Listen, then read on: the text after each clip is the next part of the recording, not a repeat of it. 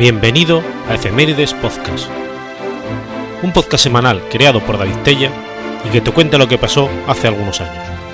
Episodio 89, semana del 28 de agosto al 3 de septiembre.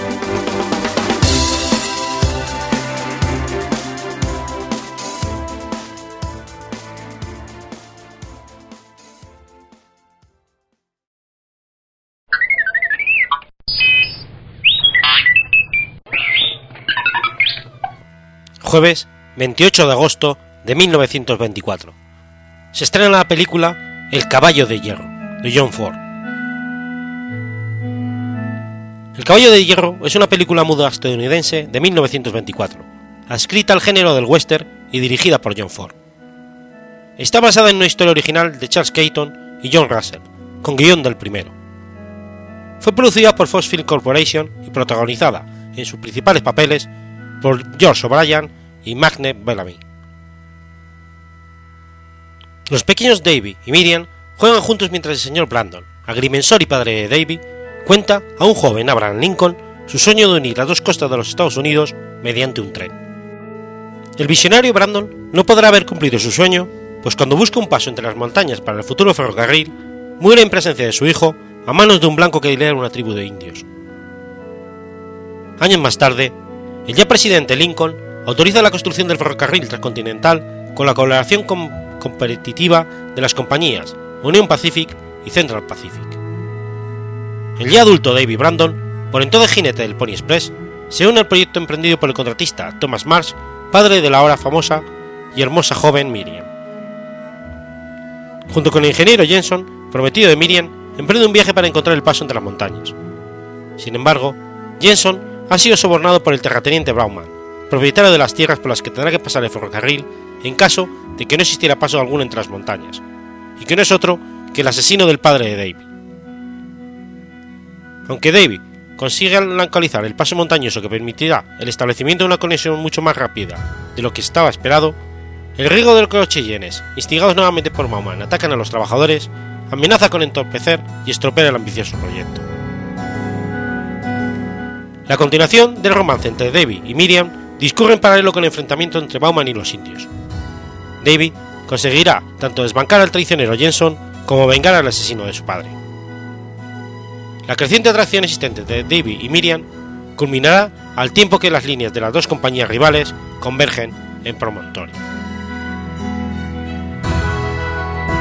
El caballo de hierro fue la respuesta rápida y contundente de la Fox al éxito del western épico, La Caravana de Oregón, producida un año antes para la Paramount y dirigida por el entonces popular y hoy casi olvidado James Krause. Aunque el proyecto comenzó siendo el más modesto de cómo terminó, William Fox tiró la casa por la ventana y le dio a John Ford, que nunca antes había contado con tantos recursos, carta blanca para evocar de la manera más épica posible la construcción del primer ferrocarril transcontinental. Pese a que las cifras y los datos ofrecidos en su día por la productora fueron sin duda exagerados con fines publicitarios, dan una buena idea de la magnitud del proyecto. 3.000 figurantes para la representación de los trabajadores del ferrocarril, entre ellos 1.000 chinos, 800 indios y un regimiento entero del ejército. Un centenar de cocineros para alimentar al equipo, 2.000 caballos, 1.300 bisontes y 10.000 cabezas de ganado. Un par de locomotoras auténticas que habían sobrevivido a aquella titánica peripecia de 1869 la diligencia de Horace Greeley y la auténtica Deringer de Will Bill Hitchcock. Todos estos medios fueron puestos a disposición de Ford. El film, rodado en Reno, es el rodaje más importante de su época en exteriores, pudiendo ser considerado como una auténtica superproducción. El equipo se había trasladado al lugar sin estar preparado para las duras condiciones, lo que obligó a la Fox a incrementar su inversión para evitar el fracaso se construyeron dos ciudades para filmar las tomas generales, y el equipo técnico y los actores desafiaron las inclemencias del tiempo de la región donde se rodaron las escenas exteriores de enero a marzo de 1924. Buena parte de la, filmación transcurrió con temperaturas entre menos 25 y menos 30 grados centígrados. Todo ello incrementó el tono de epopeya de la, de la película. Por primera vez se utilizó un agujero para poner las cámaras, por cuya parte superior pasó la furia de las bestias. Al parecer, cuando el tiempo empeoró, Ford decidió continuar el rodaje adaptando el guion al clima. Cuando el equipo llevaba un mes trabajando en estas condiciones, el productor dio instrucciones de abandonar. Ford ignoró las órdenes y continuó rodando bajo la ventisca. El resultado fue muy positivo para el tono épico de la obra y para los intereses del estudio.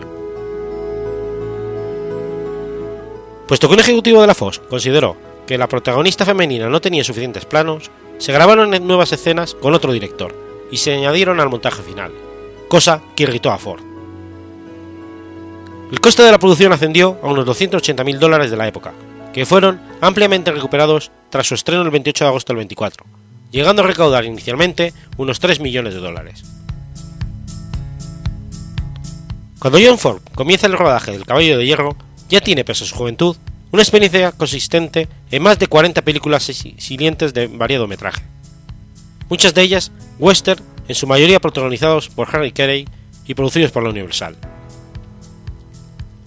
En el 20 había pasado a Fox Film Corporation, donde la rentabilidad de sus películas de bajo coste hizo que recibiera encargos de mayor calidad y presupuesto.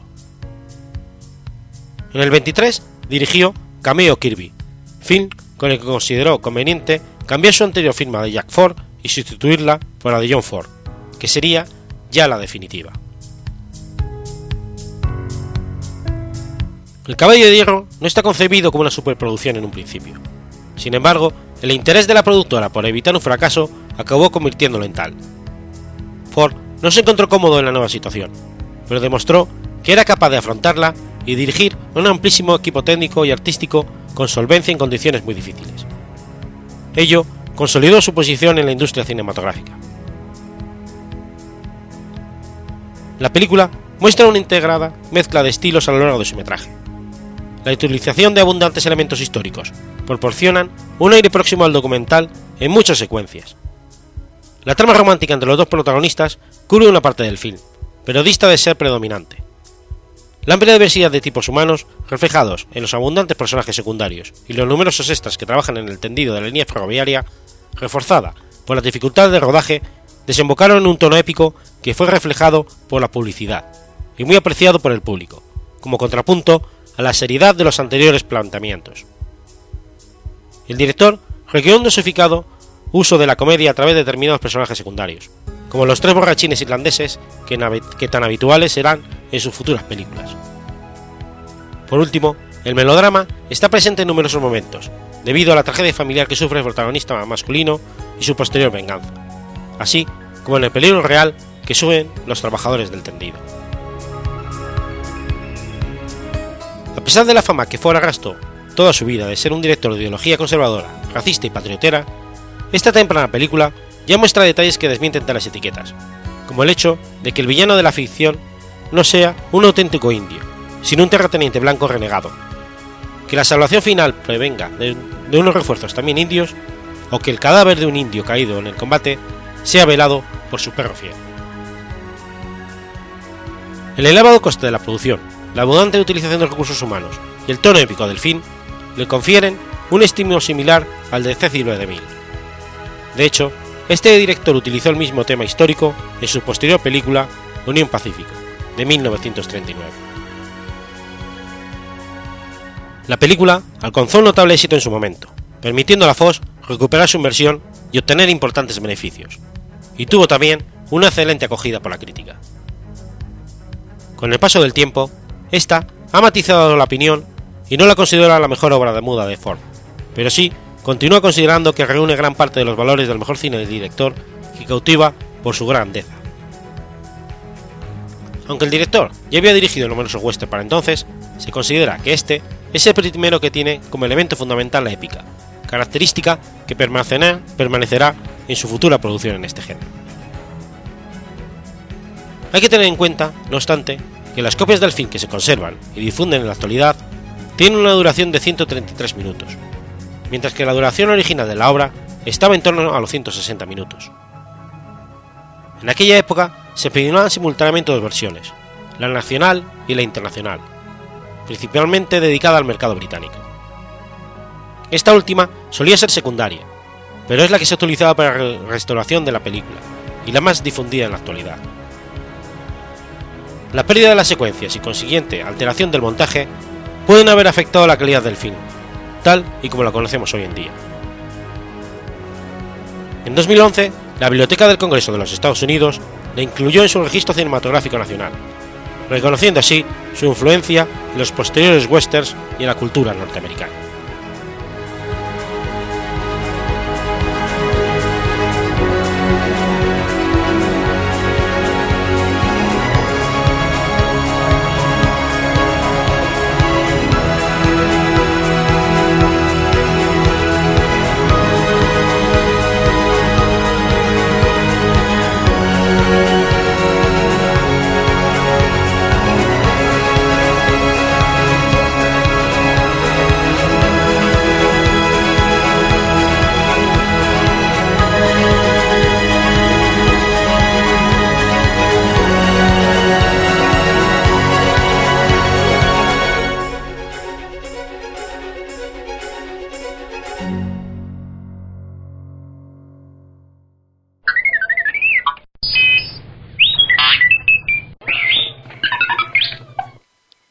Miércoles 29 de agosto de 1962. Nace Jorge Martínez Aspar. Jorge Martínez Salvadores Aspar nació en Alcira, Valencia, el 29 de agosto de 1962. Recibe el apodo de la palabra Aspardeller, alpargatero en castellano, profesión que ejercía su abuelo en la ciudad de nacimiento. Es un piloto de motociclismo tres veces campeón del mundo, en 80 centímetros cúbicos, en el 86, 87 y 88 con Derby, y una vez en 125 centímetros cúbicos, en el 88, también con Derby. Es uno de los pilotos españoles más laureados del Mundial de Velocidad del Motociclismo, tras Ángel Nieto. Ha servido de puente, junto con Sito Pons, a la posterior generación de pilotos españoles, encabezada por Alex Cribillet. Comenzó a correr con apenas 17 años, disputando su primera carrera en Guadasuar, una población de Valencia, a 5 minutos de su Alcira natal y con una Derby 50 de 4 marchas alquilada, quedando en segunda posición. El gusanillo de las motos ya se le había introducido y ya no lo abandonaría nunca. Su relación con otras personas del ambiente de las carreras, como Ricardo Tormo, gran piloto valenciano, con el que coincidirá en muchas carreras, o Paco Pérez Calafat, le ayudarán a ir escalando posiciones.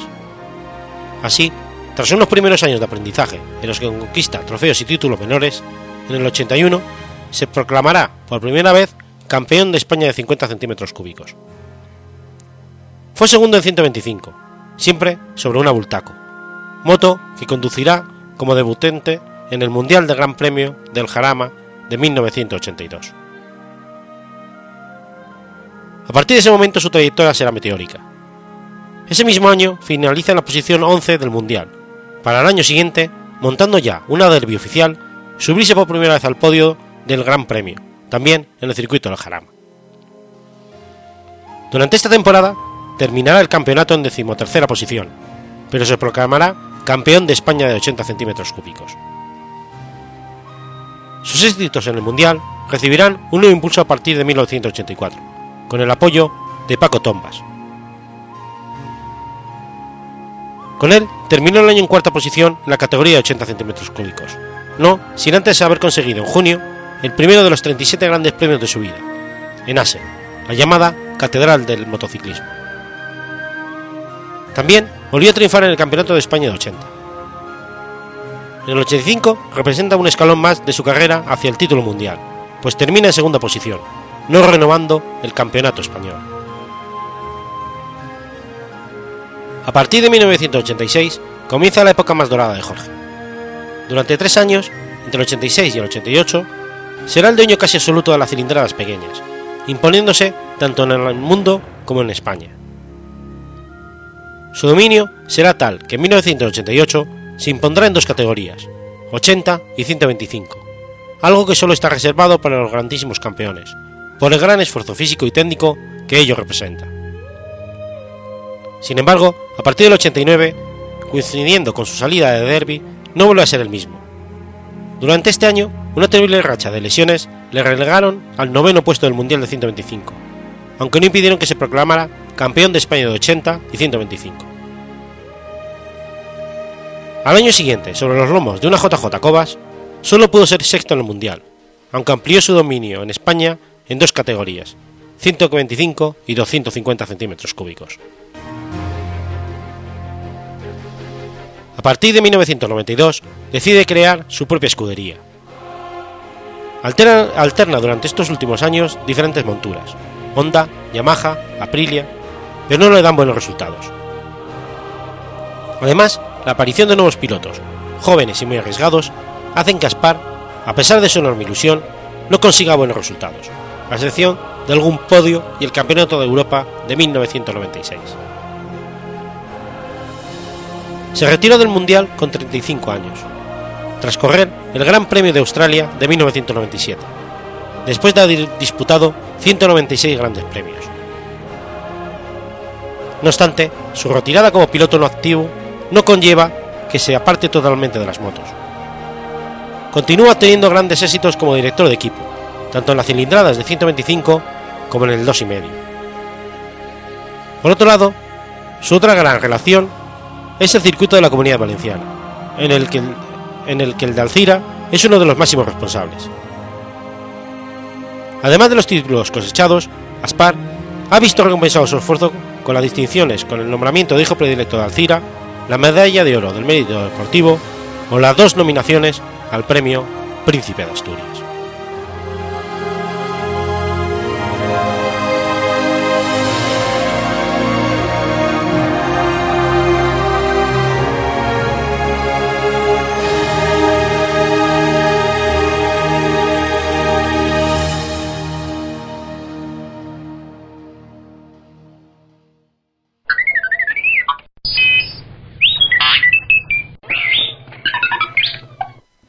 Viernes 30 de agosto de 1985.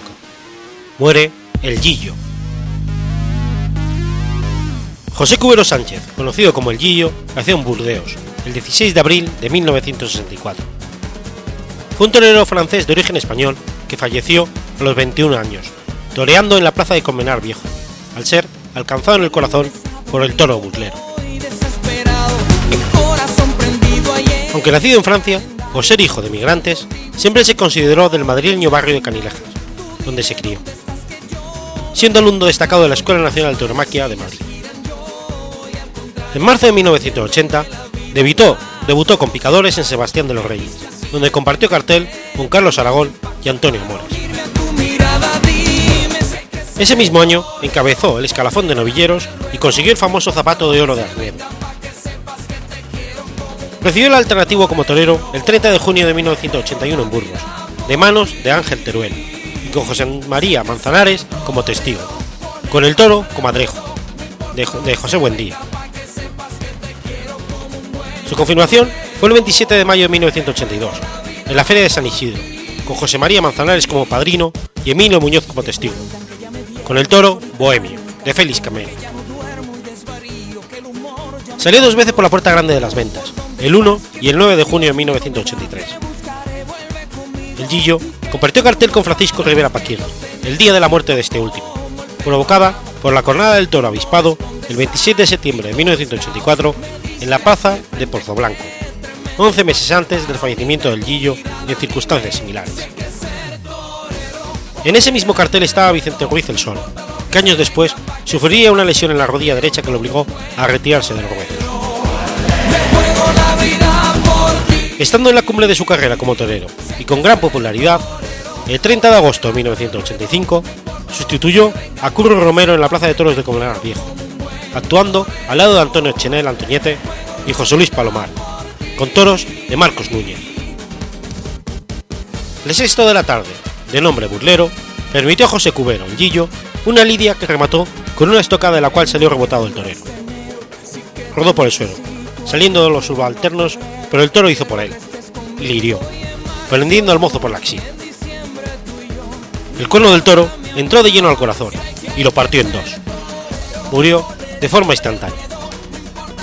José Cubero, que tenía 21 años y fue enterrado en el cementerio de la Mudena. Posteriormente, se levantó un monumento frente a la Plaza de Toros de las Ventas, en Madrid.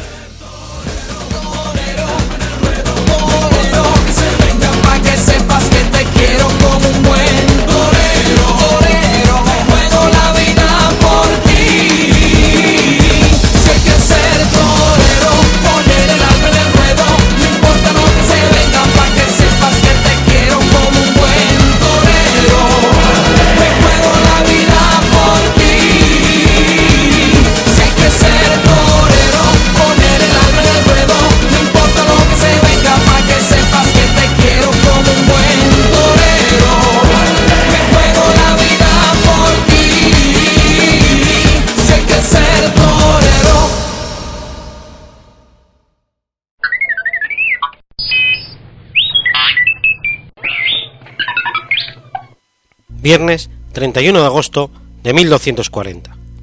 Muere San Ramón Nonato. Ramón Nonato fue un santo nacido en un pueblo de la antigua corona de Aragón. Sepíteto nonatus, en latín no nacido, se deriva de haber sido extraído del útero de su madre por cesárea, después de que ella hubiera fallecido. Es el santo patrón de los partos, matronas, niños, embarazadas y personas acusadas falsamente. Nació en Portel, comarca de la Segarra, entonces perteneciente a la diócesis de Urgel y desde 1593 a la diócesis de Solsona. Se hizo miembro de la Orden de los Mercenarios, fundada por San Pedro Nolasco para el rescate de cautivos católicos en manos de los musulmanes del norte de África. Fue ordenado presbítero en 1222 y luego fue superior en varias comunidades de la Orden de la Merced. Como redentor de cautivos, viajó al norte de África, pagó rescate por varios prisioneros y siguiendo el cuarto voto de estos religiosos, cuando se le agotó el dinero que llevaba, se quedó como rehén a cambio de la libertad de otro cristiano. Estando cautivo, sus carceleros musulmanes le martirizaron perforando sus labios con hierro candente para colocarle un cerrojo en su boca e impedir su predica. Fue rescatado por su orden y en 1239 retorna a España. El Papa Gregorio IX le nombró cardenal, pero de camino a Roma fallece en Cardona. Muchos milagros le fueron atribuidos antes y después de su muerte. Fue canonizado por el Papa Alejandro VII en 1657, celebrándose su festividad el 31 de agosto. Aunque, aunque su fiesta era de ámbito universal desde 1681, con la reforma del calendario fue reducida a culto local a partir de 1969. La ciudad de San Ramón, en España, Saint Raymond, en Quebec, San Ramón, en el cantón del mismo nombre en Costa Rica, San Ramón de la Nueva Hora, en Argentina, San Ramón en Nicaragua, San Ramón en Uruguay, municipio filipino de Moncada de Tlar, y la ciudad de São Raimundo Nonato, en el estado brasileño de Pillau, fueron bautizados en su honor. En Buenos Aires, Argentina, existe un santuario en su honor en la calle Cervantes 1150. En Oaxaca, de Juárez, México, también se le considera patrón de los animales, y cada 31 de agosto se celebra la correspondiente bendición. En Puerto Rico, la ciudad de Juana Díaz celebra las fiestas patronas la última semana de agosto, combinando el domingo con la Santa Misa en la parroquia de la ciudad que está bajo el patrocinio de San Ramón Nonato. En la parroquia de Santa Cruz de Castrelo, en España, se celebra su festividad cada primer domingo de septiembre, siendo su imagen muy venerada por aquellos que desean ser padres y no lo consiguen, encomendándose al santo para lograr su intercesión. En la parroquia de San Ramón Nonato de Málaga, en España, se celebra su festividad en la última semana de agosto. Es el patrón de las mujeres embarazadas y parturientas. Con este motivo, la parroquia malagueña celebra una misa con bendición de las mujeres embarazadas, los padres y los bebés que lo esperan.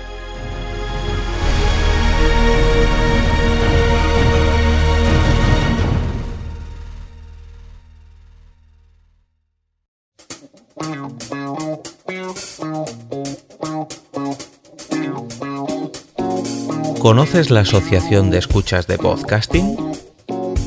Asespod es el primer lugar de encuentro para todas aquellas personas que escuchan este formato de audio.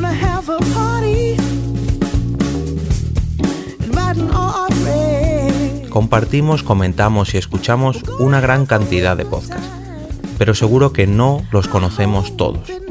Nos falta este que estás escuchando ahora mismo.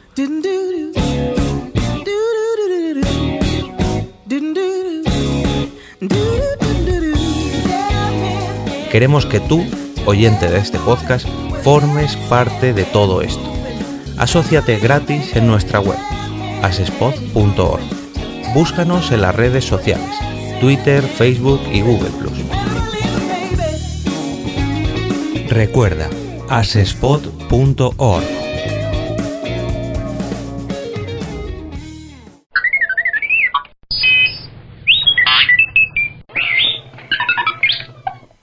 sábado 1 de septiembre de 1804. Nace María Pineda. Mariana de Pineda Muñoz o Mariana Pineda fue una liberal española del siglo XIX ejecutada durante la restauración de Fernando VII. Era hija de Mariano Pineda y Ramírez, capitán de navío de Granada y caballero de la Orden de Calatrava, que nunca llegó a casarse por motivos que se desconocen con María de los Dolores Muñoz y Bueno, de Lucena, mucho más joven y de menor condición que él. La pareja tuvo una primera hija en Sevilla, donde residió un tiempo, pero falleció al poco de nacer. Y después de trasladarse a Granada, donde vivieron en casas separadas, tuvieron una segunda hija, que fue Mariana. Después del nacimiento, la madre y la hija se fueron, a vivir a casa del padre, don Mariano, que unos meses más tarde, a causa de la enfermedad crónica que padecía, firmó un documento por el cual otorgaba a la madre todos los derechos sobre la hija. Pero al poco tiempo, don Mariano denunció a su pareja por haber apropiado de ciertos bienes puestos a nombre de su hija, y María Dolores huyó de la casa común con la niña, siendo detenida y obligada a devolver a la niña a su padre el 12 de noviembre de 1805. Tras la muerte de don Mariano, Mariana pasó a la tutela de un hermano de aquel, que era ciego, soltero y tenía 47 años. Sin embargo, tras casarse con una mujer mucho más joven que él, traspasó su responsabilidad de tutor a unos jóvenes dependientes suyos, José de Mesa y Úrsula de la Presa, a cuyo cargo quedó la niña a lo largo de su infancia. Cuando murió su tutor, este legó a su propia hija parte de los bienes que le correspondían a Mariana por herencia de su padre, por lo que tuvo que pleitear durante toda su vida para que le fueran devueltos, aunque al parecer nunca lo consiguió. Se casó cuando tenía 15 años con Manuel de Peralta y Valle, 11 años mayor que ella y que acababa de abandonar el ejército. La boda se celebró en octubre de 1819 de forma sigilosa, en palabras de su principal biógrafa, Antonina Rodrigo, debido a la condición de hija ilegítima de Mariana. En marzo del año siguiente dio luz a un niño, José María, y en mayo de 1821 a una niña, Úrsula María. Dos años después, en agosto de 1822, falleció su esposo, dejando a su viuda de 18 años con dos hijos pequeños. Al parecer, fue en esos años de su matrimonio que coinciden con el trienio liberal, cuando Mariana se adhirió a la causa liberal y tras la nueva restauración del absolutismo por Fernando VII en 1823, ya viuda, acogió en su casa liberales perseguidos.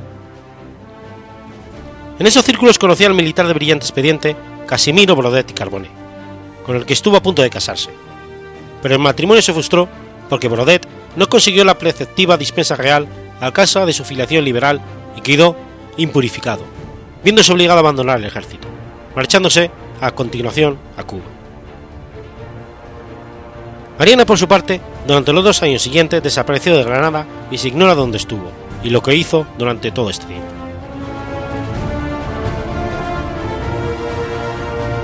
Cuando volvió a Granada, ayudó a su primo, Fernando Álvarez de Sotomayor, a escapar de la cárcel, donde cumplía condena desde 1827 por haber participado en diversas conspiraciones liberales organizadas por los exiliados de Gibraltar.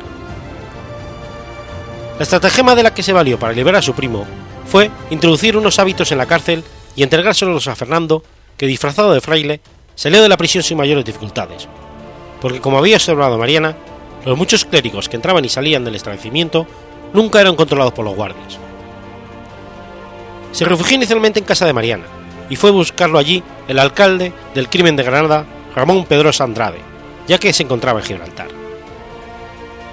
Pasó a formar parte de la leyenda de María Pineda, que mantuvo una relación sentimental con su primo, pero no existe ninguna prueba de la misma. Lo que sí está demostrado es que tras su vuelta tuvo como amante al abogado José de la Peña, de 28 años, y que según su biografía, biógrafa Antonina Rodrigo, citada por Carlos Serrano, posiblemente estuvo unido a Mariana por un matrimonio secreto de los llamados de conciencia, celebrada en la iglesia Santa Ana. De ese enlace nacería en enero de 1829 una niña a la que Mariana reconoció como hija natural a pesar de que no vivieran juntas, aunque no así de José de la Peña, que esperó a 1836 para adoptarla, en 1846 para reconocerla como hija y a 1852 a reconocerla como heredera. En alguna otra ocasión también atrajo la atención del alcalde del crimen, Pedrosa, a causa de la denuncia presentada contra ella por un tal Romero Tejada por unas supuestas conexiones con los anarquistas de Gibraltar. Más grave fue el caso en que se vio envuelto su fiel querido Antonio Uriel, que fue detenido por Pedrosa por haber llevado cartas comprometedoras y que le valió a Mariana verse confinada en su casa. El caso nunca llegó a juzgarse, aunque Mariana, en prevención, ya había solicitado los servicios del abogado José María Escalera. La investigación en los archivos policiales ha demostrado que la policía granadina estaba convencida de que Mariana Pineda estaba directa e indirectamente implicada en los preliminares de una insurrección, que su criado, Antonio Buriel, tenía preparado una docena de hombres decididos para lanzarlos a la calle.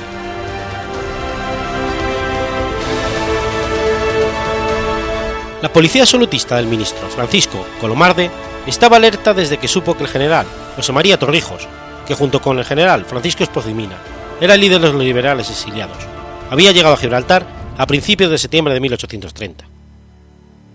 De hecho, la primera tentativa de insurrección antiabsolutista tuvo lugar en enero de 1831, cuando Torrijos y su grupo intentó marchar sobre la línea de la Concepción desde Gibraltar, con el objetivo de alcanzar Algeciras. Unas semanas más tarde, sin que se sepa si tuvieron una relación directa con Torrijos, un grupo de liberales acabó con la vida del gobernador de Cádiz, lo que fue interpretado equivocadamente por la guarnición de San Fernando para iniciar un levantamiento que resultó un fracaso, al mismo tiempo que desde el campo de Gibraltar había salido un grupo de unos 200 hombres que recorrieron la serranía de Ronda hasta que fueron capturados por los voluntarios realistas. Estos movimientos parecían indicar que se estaba preparando un levantamiento generalizado por toda Andalucía que estaría encabezado por Torrijos y por Espocimina, y coordinado desde Madrid por Salustiano de Lozaga. Se llegó a fijar la fecha del 20 de marzo de 1831 para el levantamiento, pero la policía del ministro de Gracia y Justicia de Fernando VII, Francisco Calomarde, estaba al tanto de los preparativos y lograron desbaratar el intento. Dos días antes de la fecha prevista para el levantamiento, fue detenida en su casa de Granada Mariana Pineda. El 18 de marzo de 1831, la policía al mando del alcalde del crimen Pedrosa irrumpió en su domicilio, el número 6 de la casa 77 de la calle del Águila en Granada, y al encontrarse dentro de la casa una bandera, señal induditativa del lanzamiento que se forzaba, fue aprendida, teniéndosela legalmente por autor del horroroso delito. Según Carlos Serrano, las condiciones en que se encontró la bandera en casa de Mariana hace sospechar que la introdujo en ella algún agente manipulado por la policía. Sin duda, una de las propias bordadoras del Albaicín, a quien ella tenía encomendado el trabajo, y que descubierta o denunciada, se habría visto más o menos obligada a introducir el famoso pendón en su casa para que pudiera ser descubierto luego allí y sirviera de base para la acusación. De momento, fue confinada en su propio domicilio, bajo la custodia de un guardia, de donde escapó tres días después aprovechando un descuido del vigilante disfrazada de anciana. Pero el guardia logró alcanzarla en la calle, y Mariana le rogó que no lo denunciara, y para tratar de ablandarle, le propuso que la acompañara en la huida. Este hecho sería utilizado por el fiscal para imputarle un supuesto segundo delito, además del, del preparativo de un alzamiento contra la soberanía del Rey Nuestro Señor, el de haber emprendido su fuga en la prisión de que fue constituida en su casa tratando de seducir o coachar al dependiente de la que la custodiaba, y le dio alcance en su fuga, diciendo a éste que la dejara, ofreciéndole que se fuese con ella y le haría feliz. A causa de este intento de fuga, fue recluido en la cárcel de mujeres de mala vida del convento de las Recogidas Santa María Egipciana. El expediente penal de Mariana Pineda fue rodado a principios del siglo XX, aunque afortunadamente las piezas más importantes del mismo habían sido reproducidos en un libro publicado en 1836 tras la muerte de Fernando VII, por su primer biógrafo y uno de sus amantes, el abogado José de la Peña de Aguayo. Por esos documentos sabemos que la base de la acusación era haber encontrado en su casa el signo más decisivo y terminante de un alzamiento contra la soberanía del Rey Nuestro Señor y su gobierno monárquico y paternal.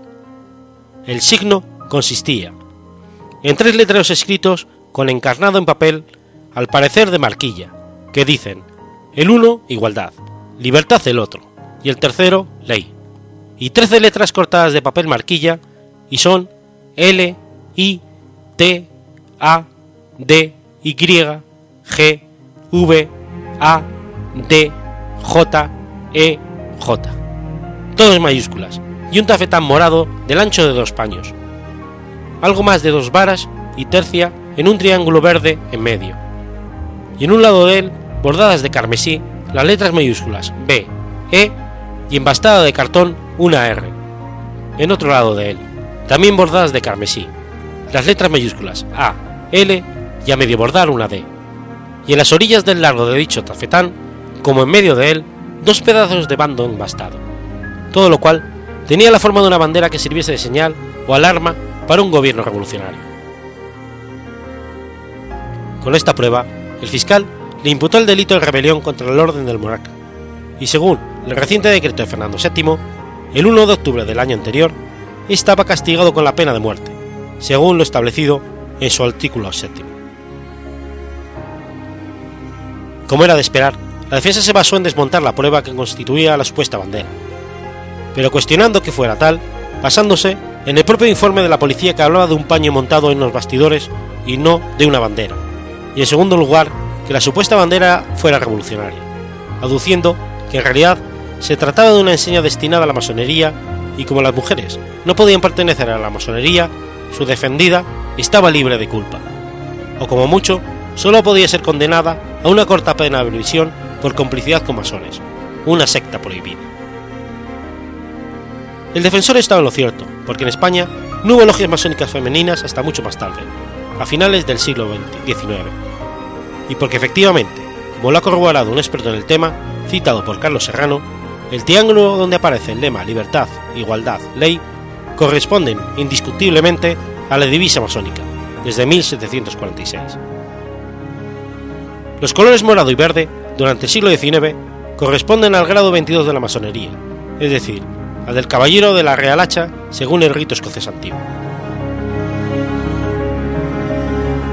A pesar de la conveniente defensa que, hizo, que hizo su abogado, Mariana Pineda fue condenada a muerte.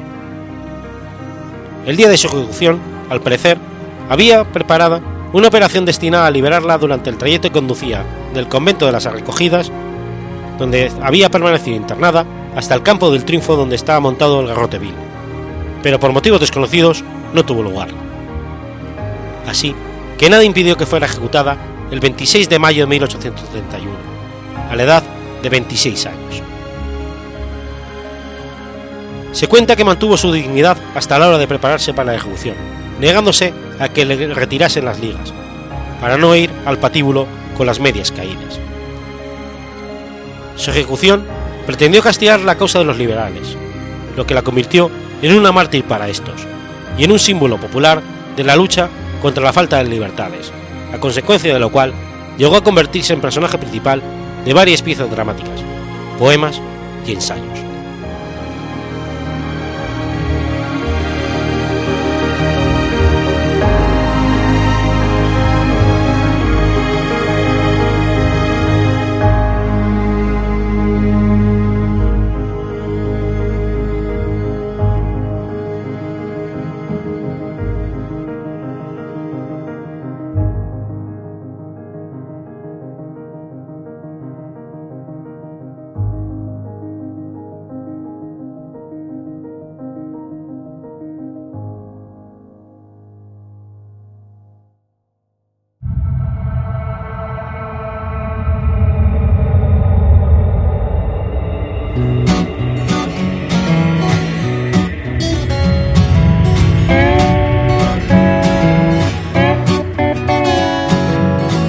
¿Sabías que existe una asociación donde damos voz a los podcasts?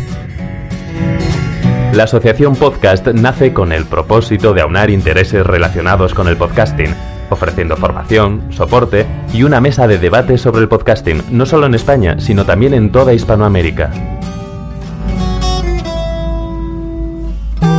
Entre nuestros proyectos destacan nuestro libro colaborativo, la organización de diferentes eventos relacionados con el podcasting como las jornadas de podcasting, los premios de la Asociación Podcast y Radio Podcastellano. Para formar parte de la comunidad, recibir información de eventos y estar al tanto de lo que ocurre, solo tienes que entrar en asociacionpodcast.es y hacerte socio o simpatizante. Ahora es tu oportunidad de formar parte de esta gran comunidad. asociacionpodcast.es. Si lo prefieres, puedes escribirnos a info@asociacionpodcast.es y responderemos todas tus dudas. También puedes seguirnos en Twitter con el usuario AsociaPodcast. Ya seas podcaster u oyente, súbete al podcasting.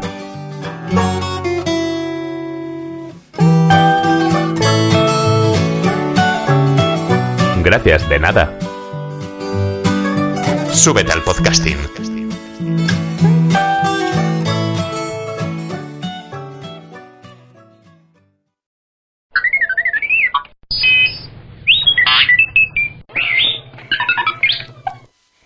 Viernes 2 de septiembre de 1853. Nace Wilhelm Oswald. Friedrich Wilhelm Oswald fue un químico, profesor universitario y filósofo alemán, premio Nobel de Química en 1909, por su trabajo en la catálisis y por sus investigaciones sobre los principios fundamentales que rigen los equilibrios químicos y la velocidad de reacción. Oswald nació el 2 de septiembre de 1853 en la ciudad de Riga, que en aquellos momentos formaba parte del Imperio ruso, y hoy en día es la capital de Letonia, en una familia de alemanes del Báltico. Cursó estudios en la Universidad de Dorpat, graduándose en 1875. Trabajó como profesor en dicho centro hasta 1881. De ese año al 87 fue profesor del Instituto Politécnico de Riga. En el 87 se trasladó a la Universidad de Leipzig como profesor de química y física. Allí fundó el Instituto Oswald, primer instituto dedicado al estudio de la física y química que dirigió hasta su jubilación en 1906. Oswald se interesó enormemente en la idea de la adopción de una lengua auxiliar internacional, aprendiendo primero esperanto. Posteriormente se interesó en la reforma del esperanto el Hildo, y fue miembro de la Delegación para la Adopción de una Lengua Auxiliar Internacional y donó al movimiento de este idioma parte del dinero obtenido por ganar el premio Nobel. Parte de su obra fue traducido a dicho idioma. También trabajó en las ciencias de la información, pues se interesó en el desarrollo de la organización del conocimiento de la literatura gris y la documentación técnica. Hizo propuestas para que el reconocimiento se organizara de manera analítica, estandarizada, normalizada e internacionalizada, convirtiéndose en un precursor de la web semántica. Fruto de su empeño fue el creador, junto a Carl Wilhelm Buhrer y Adolf Sager, del Instituto Internacional para la Organización del Trabajo Intelectual, fundado en Múnich en 1911 y conocido comúnmente como Bruck. En él se pretendían crear el primer centro de documentación donde se organizasen todos los documentos y referencias biográficas producidas por bibliotecas, museos, asociaciones, sociedades, compañías, utilizando como indización y clasificación una herramienta nueva de Europa, la clasificación decimal de Dewey. Formuló la ley de Oswald que rige los fenómenos de disociación en las disoluciones de electrolitos. En 1900 descubrió un procedimiento de preparación del ácido nítrico por oxidación del amoníaco, facilitando la producción masiva de fertilizantes y de explosivos en Alemania durante la Primera Guerra Mundial. Ideó un viscosímetro, que sigue utilizándose para medir la viscosidad de las disoluciones. Elaboró una nueva teoría del color, defendiendo la normalización de los colores y creando, en 3D, un laboratorio destinado a su estudio en 1920 Destacó además como escritor y editor científico. En el campo de la filosofía, merece mencionarse la doctrina energética que elaboró y que intenta explicar la mayoría de los fenómenos en función de su energía física. Entre sus obras destacan Filosofía Natural y Ciencia del Color. Obtuvo el Premio Nobel de Química en 1909 por su trabajo en la catálisis y por sus investigaciones sobre los principios fundamentales que rigen los equilibrios químicos y la velocidad de reacción. Oswald falleció en Grossbotten, cerca de Leipzig, el 3 de abril de 1932.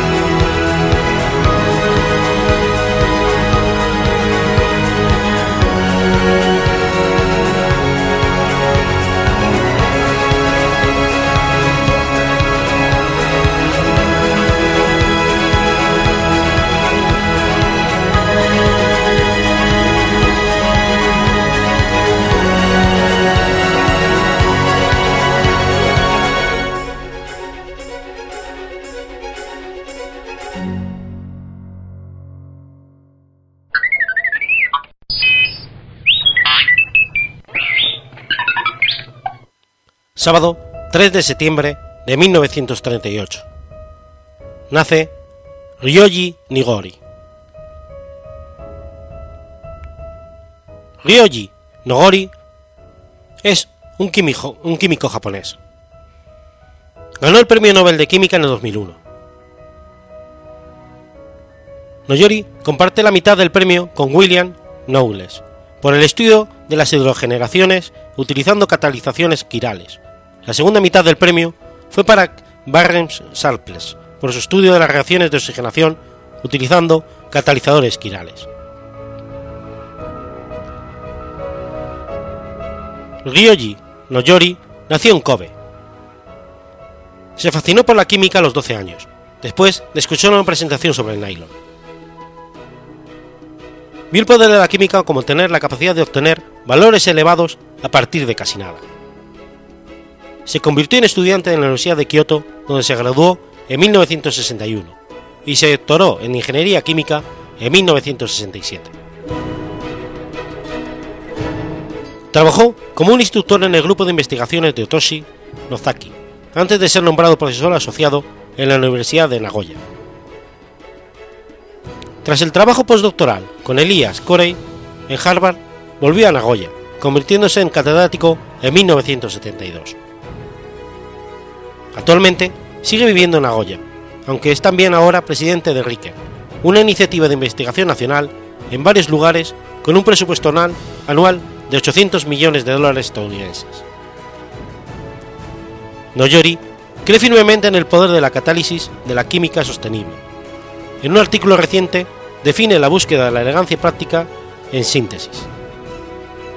En este artículo afirma que nuestra capacidad de concebir una síntesis química sencilla y práctica es imprescindible para la supervivencia de nuestras especies. En otro lugar, ha dicho que la investigación es para las naciones y la humanidad, no para los propios investigadores. Anima a los científicos a ser políticamente activos.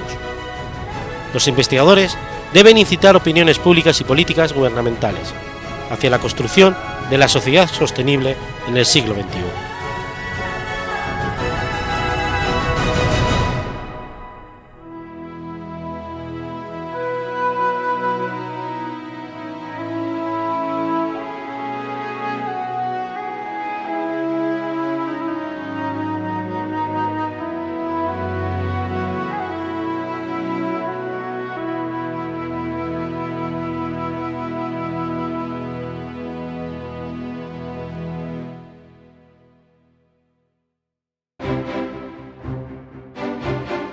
Has escuchado Efemérides Podcast. Si quieres ponerte en contacto conmigo, puedes hacerlo por Twitter a la cuenta arroba efemeridespod o mi cuenta personal, arroba telladavid, o por correo electrónico a la dirección efemeridespod.gmail.com. También puedes visitar la página web efemeridespodcast.es. Y recuerda que puedes suscribirte por iTunes y por iBox, y tienes un episodio nuevo cada lunes.